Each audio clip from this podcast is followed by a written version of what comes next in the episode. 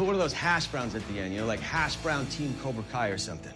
And then send it to the internet!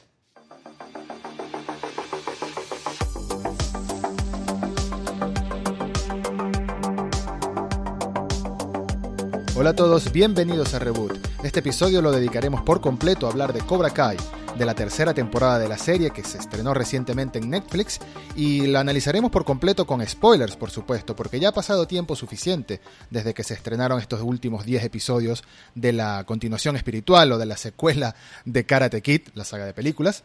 Y ya es hora de que hablemos al respecto, ya probablemente si te interesa la serie o si ya has visto las dos temporadas anteriores, es bastante seguro que ya hayas visto la tercera, o al menos eso fue lo que hizo la mayoría de fanáticos, incluyéndome que el primer fin de semana eh, nos dimos una maratón de los 10 episodios que continuaban la historia de Johnny, de Daniel, después de esos acontecimientos tan, bueno, tan difíciles y tan trágicos que vimos en el final de la segunda temporada de la serie.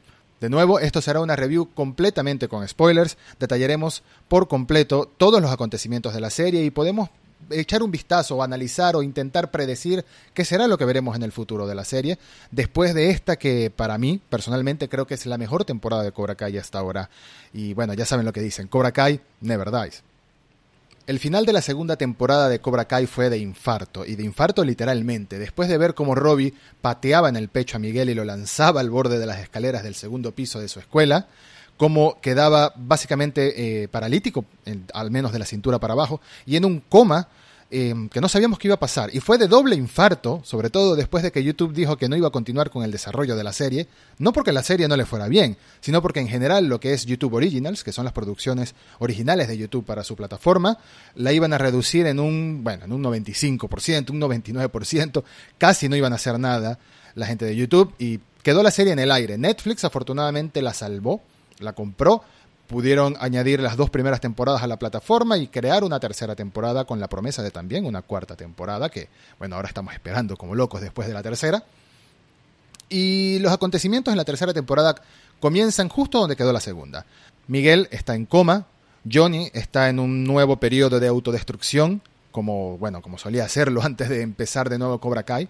John Chris, el verdadero villano de la serie, que ya quedó clarísimo que es el villano de la serie, está con el control, de nuevo, de Cobra Kai, del dojo de Cobra Kai. Hawk está en modo violencia desatada. Sam está con una especie de estrés postraumático después de su experiencia en la escuela, de todo lo que pasó, de la herida que le ocasionó Tori y, bueno, básicamente de ver a Miguel caer de un segundo piso y darse tremenda de golpe como se dio y estar hospitalizado. Y todo está mal. Todo está mal en, la en el comienzo de la tercera temporada de Cobra Kai. Incluso el negocio de Daniel está mal, porque Daniel LaRusso, en su extraña obsesión por intentar detener a un Johnny que todavía veía como villano, que no, no es su culpa verlo como villano, creció creyendo que era el villano, sin saber que, bueno, como el mismo Sensei Miyagi siempre le dijo, no hay mal alumno, lo que hay es mal maestro. Y en este caso lo vemos claramente que de nuevo el, malo es John Chris. El malo es John Chris, el malo de la serie, el villano verdadero. No me importa la historia de origen trágica que le den, no me importa el estrés posguerra que vivió en Vietnam. Sí, sabemos que tiene un pasado trágico, sí, sabemos que el amor de su vida o el posible amor de su vida falleció mientras él estaba en la guerra, y sí, sabemos que tuvo también un maestro muy malo. Pero hoy en día Chris es una mala influencia, del mismo modo que Chris lo fue cuando entrenaba a un Johnny joven y a todos sus amigos. Es una persona tóxica, negativa, que convierte a los niños y a los adolescentes en personas violentas del mismo modo que él lo es. La esencia de em, golpea primero, golpea más duro y no tengas piedad es una, es, es una frase, es una manera de vida que le instalaron a Johnny en el cerebro desde adolescente y creció de esa manera. La persona autodestructiva que es Johnny es en gran parte en culpa de, culpa de Chris, también de su casa, por supuesto. Vemos que durante las últimas dos temporadas vimos que tenía un padrastro bastante, bueno, bastante, bastante malo en realidad, bastante manipulador, que lo maltrataba, tanto a él como posiblemente a su madre, lo dan a entender.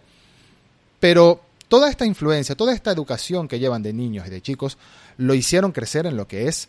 Sin embargo, Johnny busca ser mejor. Chris, en cambio, no. Chris, en cambio, promete a Johnny haber cambiado, pide que le dé una segunda oportunidad, pero sigue siendo la misma persona que siempre ha sido, sigue siendo una mala influencia. Y ahora tiene el control no solo del dojo, sino la influencia sobre un selecto grupo de estudiantes, incluyendo a Hawk, y incluyendo a otros que, bueno, muchos de ellos salen de la manera más horrible y humillante posible por la puerta del dojo para más nunca volver, después de que el mismo Chris les dijera en su cara, son muy débiles para pertenecer a Cobra Kai y Cobra Kai tiene que ser fuerte.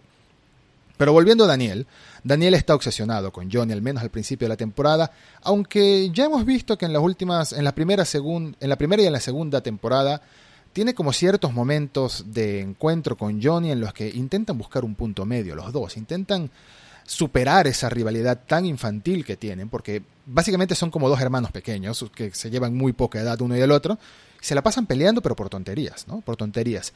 Por supuesto, al ser dos adultos, creen que son temas muy serios, creen que el otro de verdad es dañino, hasta que se dan cuenta que no. Y esta competencia queda por completo de lado al final de la tercera temporada de Cobra Kai.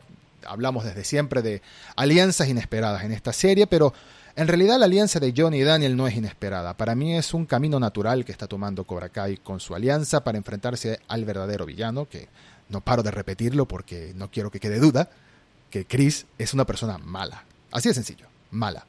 No importa todo su pasado, es malo. Y ya no lo vuelvo a repetir.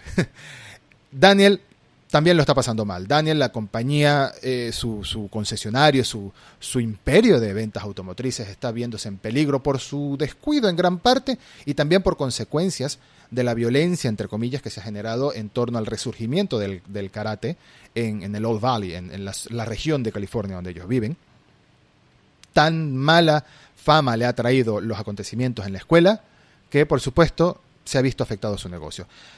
Hay muchas cosas que pasan en la serie que no tienen mucha lógica si lo vemos desde el punto de vista realista, ¿no? Como por ejemplo que una megacorporación en Japón se distancie de, de, esta empresa, de la empresa de Daniel, debido a una pseudo polémica muy pequeña que está sucediendo en un pueblo, en una ciudad chica en Estados Unidos, bueno, puede ser, quizás incluso el rival en el mercado, eh, no tengo ni idea cómo se llama el personaje, pero es bastante desagradable, el rival en el mercado automotriz de Daniel, quizás aprovechó esas polémicas para manipular en cierto modo a, la compañía japonesa para que se pase, para que le dé la concesión a él, para que le den los negocios a él y dejen a Daniel por fuera.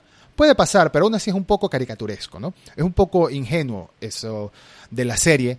El tema es que no está mal, no está mal porque es una serie que está inspirada en los 80, es una serie que durante dos temporadas intentó atraer a jóvenes, y metiendo mucho drama adolescente, pero al mismo tiempo estamos hablando de una serie que está apuntada a los que crecimos, bueno, yo no, pero casi, a los que crecieron, a los que, a los que vimos Karate Kid en los 80 o en los 90 y conocemos a estos personajes y los vemos crecer, los vemos en una situación completamente distinta de su vida. Esa es la magia de Karate Kid y de Cobra Kai. Esa conexión que hay, ese salto temporal que hay entre una y la otra, entre una trilogía de películas en específico y esta nueva serie.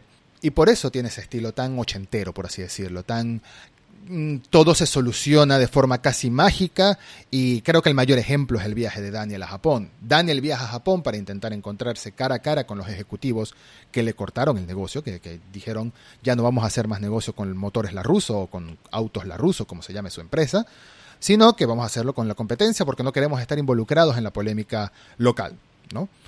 Eh, en una situación bastante peculiar, Daniel decide que en medio de su empresa, estando a punto de quebrar, estando a punto de, cerrar para siempre, crisis con su hija, con un estrés postraumático, crisis con toda su ciudad, con Chris de nuevo haciendo de las suyas, Daniel decide que lo mejor que podría hacer es irse a Okinawa de vacaciones, lo cual me parece un poco absurdo, si lo vemos de un punto de vista realista, pero de nuevo coincide, coincide con la trama y coincide con el estilo de la serie. Desde que Daniel llega a Japón, diferentes personajes secundarios empiezan a decirle que hay forma todavía de comunicarse, entre comillas, con los muertos según la cultura japonesa, en este caso con el sensei Miyagi. ¿Y qué quiere Daniel de Miyagi? Daniel de Miyagi quiere una guía, quiere de nuevo una idea de cómo salir de sus problemas, cómo, o mejor dicho, cómo poner orden a su vida de nuevo. Y justamente la manera es viajando a la ciudad en la que nació eh, Miyagi y tratando de encontrarse con su pasado para reaprender de enseñanzas que ya le había dado Miyagi.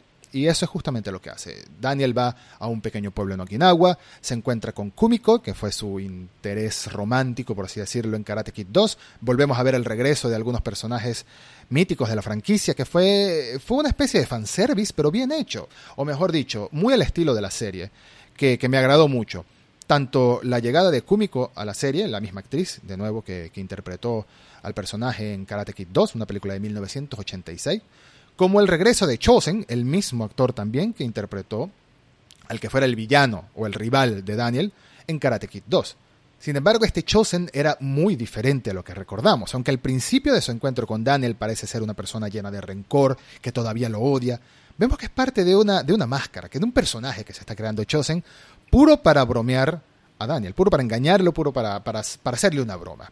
Y al final sabemos que Chosen se eh, volvió al camino de lo correcto, volvió a ser una persona pacífica o se convirtió en una persona pacífica, creció, maduró y utilizó las artes marciales como una disciplina y una enseñanza, que es lo mismo que ha hecho Daniel San toda su vida. Daniel San le acabo de decir.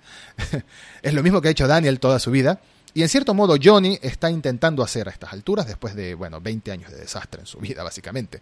Chosen le enseña algunas técnicas secretas del mismo estilo de Miyagi, pero lo importante es el encuentro de Chosen con Daniel y todo a este viaje a Okinawa, cómo lo hace eh, en, encarrillarse de nuevo, volver a ser una persona centrada y mágicamente la niña que rescató en una de las películas pasadas, casualmente es una ejecutiva vicepresidenta de la compañía automotriz y le vuelven a dar el negocio a la compañía de Daniel y su esposa, lo cual de nuevo es estas cosas que no hay que buscarle lógica, sencillamente suceden porque sí, no está mal.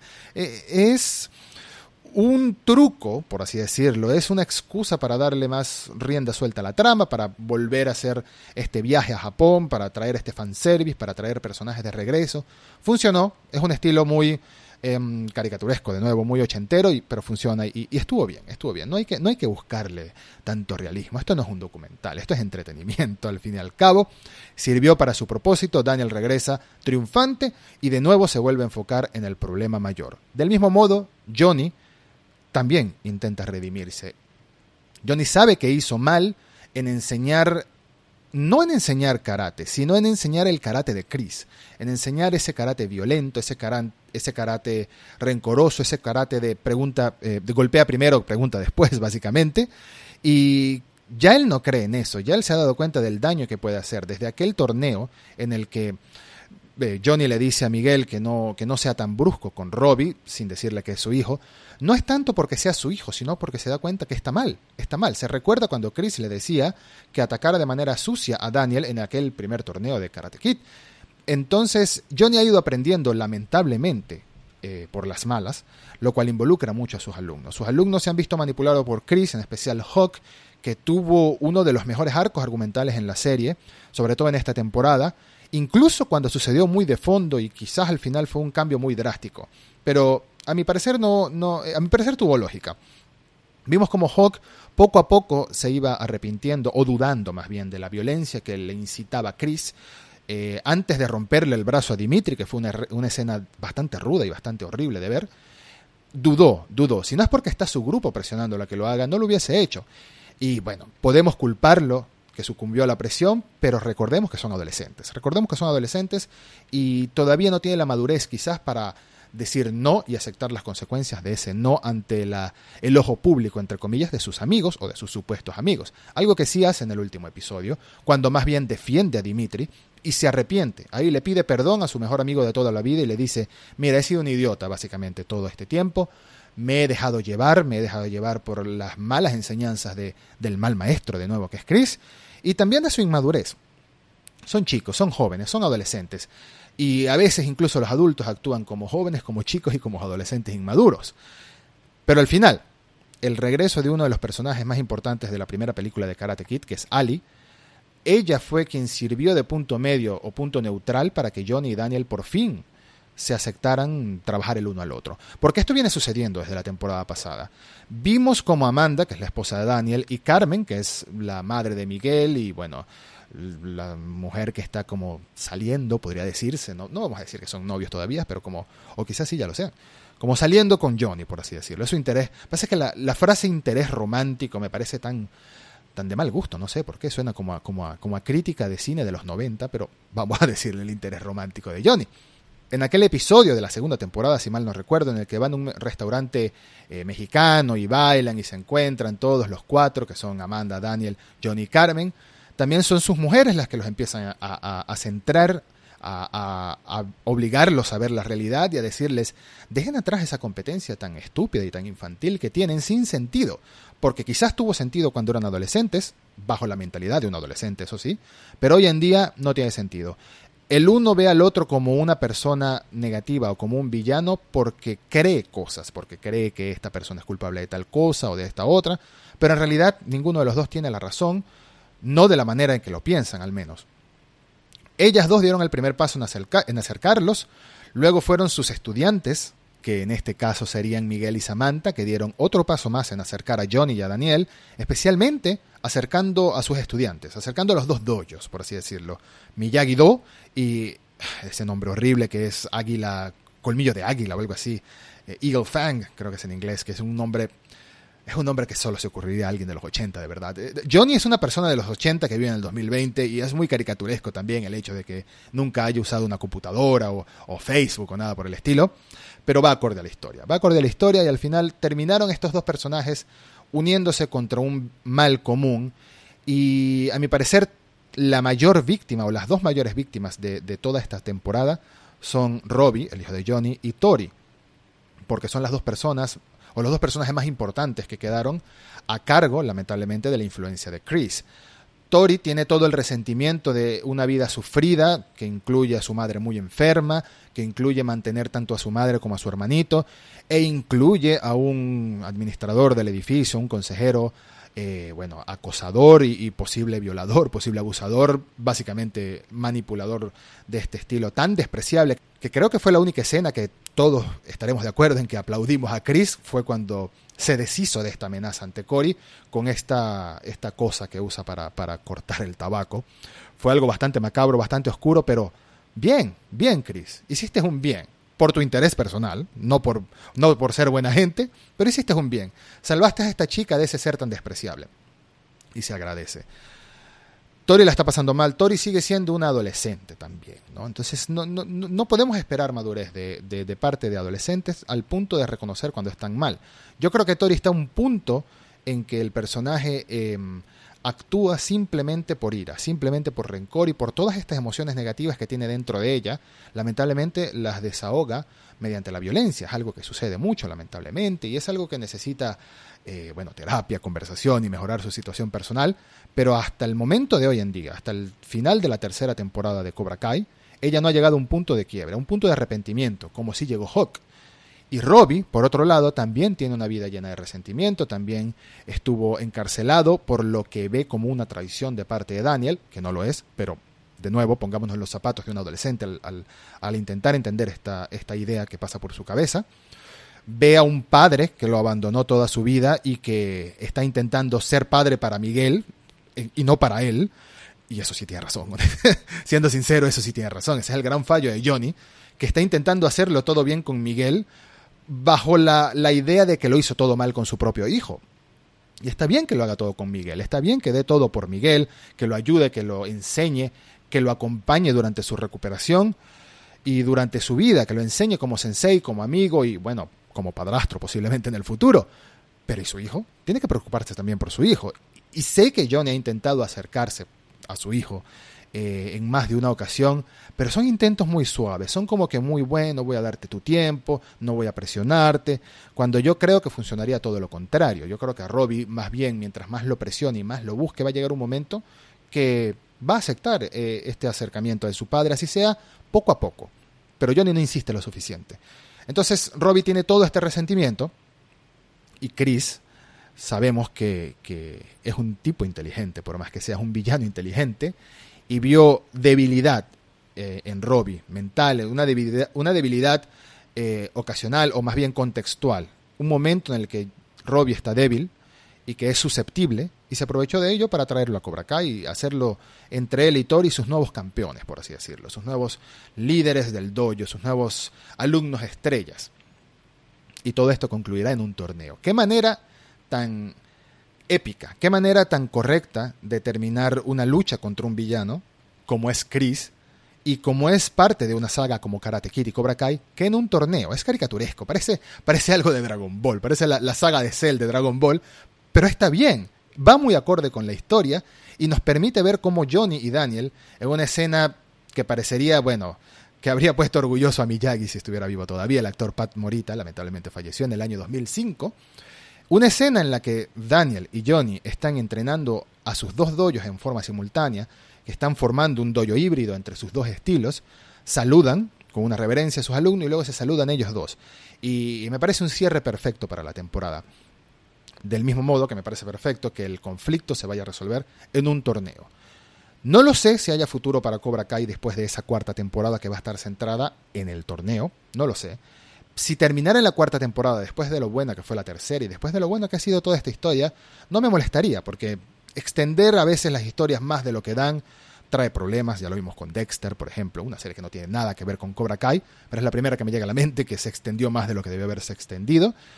Pero en el caso de Cobra Kai, si el final es la lucha de Johnny y Daniel versus Chris, es perfecto. Es un final digno de la saga porque estamos viendo de nuevo a dos doyos enfrentarse. Una, una historia más fiel a sus raíces, más fiel a el doyo contra el otro doyo, el estilo de karate contra el otro estilo de karate, el yin, el yang, el bien, el mal, como lo querramos llamar, pues me parece muy acorde la historia y me parece que podría tener un cierre perfecto. No lo sé si la cuarta temporada va a ser la última, no lo sé si va a haber una quinta temporada, lo que sí sé es que más personajes volverán en la cuarta temporada, porque vimos al final que Chris estaba llamando a Silver, creo que se llamaba Silver, eh, uno de sus compañeros de, de la un personaje que apareció en la tercera película de Karate Kid, fue otro de los villanos que ayudó a Chris en Karate Kid 3 y que ya vimos por el, flashback, todos los flashbacks de la historia de origen de Chris, fue parte de ese batallón que sufrió tanto en, Vietnam, en la guerra de Vietnam junto con Chris, cuando Chris se quebró. Porque al principio eh, Chris parecía ser una persona decente al menos. Un, era simplemente un chico trabajador que quería convertirse, tenía la ilusión de convertirse en un héroe yendo a la guerra, ayudando a su país y todos esos temas, pero se vio involucrada con, con gente muy mala, en específico con su capitán, que fue muy malo. Fue aquel que lo llevó al límite hasta el punto de no, dar, no, no haber vuelta atrás, porque no creo que pueda haber redención para Chris. Quizás la haya, las historias de este tipo pueden dar cualquier tipo de giro, pero no creo que haya redención para Chris porque al final y al cabo han pasado casi 40 años, 36 años, 37 años desde la primera Karate Kid. Vamos a decir que pasó el mismo tiempo en la vida real, en el tiempo real. Estamos hablando de un señor que no cambió en casi 40 años después de haber pasado todo lo malo que pasó en su vida, quedando en la calle básicamente, siendo humillado, perdiéndolo todo.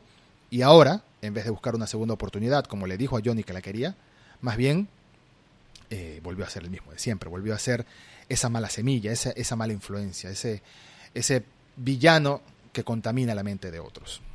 En conclusión, la tercera temporada de Cobra Kai fue excelente, volvió a sus raíces, tuvo un poco más de madurez en comparación a las dos anteriores, eh, dejó de lado un poco el lado adolescente para centrarse más en el lado adulto, en el lado de Johnny versus Daniel, que terminan siendo Johnny versus Chris, Daniel versus Chris y Johnny y Daniel, juntos contra Chris en conjunto con sus estudiantes, que no, quedaron de lado completamente rezagados los estudiantes. No, no estoy diciendo que sea bueno que dejen de lado a los chicos, porque al final es una serie también muy basada en la historia del high school, ¿no? de, la escuela secundaria, de, toda esa vida, del bullying, etcétera, y de cómo estos chicos lograron superarse mediante la disciplina del arte marcial.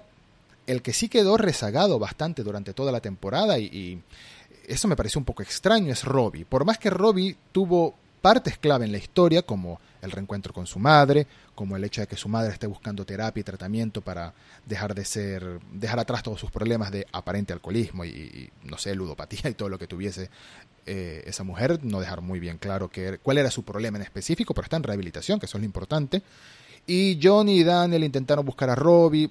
Robbie al final tiene una participación importante uniéndose a Chris, pero de resto no vimos a Robbie, no, no vimos bien su, su, su, avance en la historia, solamente supimos que estuvo preso, la pasó muy mal en la cárcel, por supuesto, y eso no hizo más que llenarlo más de odio, llenarlo más de odio, un odio que esperemos lo veamos buscar redención, esperemos veamos que se arrepiente de la violencia y que vuelve a buscar el camino de la paz, siguiendo las enseñanzas que le hizo Daniel en las primeras temporadas y demostrando que en realidad no es un mal chico, sencillamente un chico que le ha pasado muy mal. En esta temporada no estuvo tan presente, aunque su historia siguió muy importante en la trama de, la, de los episodios, pero seguro en la cuarta temporada tendrá un punto mucho más protagónico en la historia porque, bueno, ya es de nuevo uno de los estudiantes de Chris. ¿Cuándo se estrenará la cuarta temporada de Cobra Kai? Bueno, ojalá no tengamos que esperar dos años más. Ojalá llegue a Netflix más rápido. Quizás este mismo año no va a ser, pero quizás a comienzos de 2022, con suerte, veremos cómo continúa esta historia que está llena de nostalgia, está llena de fanservice, está llena de ondas retro, está llena de humor, de acción, de peleas y de todas esas cosas buenas que han trascendido los años, porque este estilo de los 80, este estilo ochentero, tiene bastantes años de moda ya, desde Stranger Things, desde muchas otras historias de este estilo que han salido en la televisión y en las películas. Y Cobra Kai lo hace bien, lo hace bien y me gusta. Me gusta mucho, es una de mis series favoritas del momento, es una de mis series que considero más divertidas del momento en específico y quiero ver más, quiero ver más rápido, eso sí. Así que Netflix, por favor, ponte las pilas. Muchas gracias por escuchar, muchas gracias por ver si lo estás viendo en YouTube o si lo estás escuchando en Spotify, el episodio o en alguna aplicación de podcast. Recuerda, por favor, darle like en YouTube, suscribirte y sobre todo compartirlo, compartir el episodio en redes sociales si te gustó la review, eh, déjame un comentario o todas estas cosas buenas para que llegue más gente al programa, que es la intención. Hasta el próximo episodio de Reboot.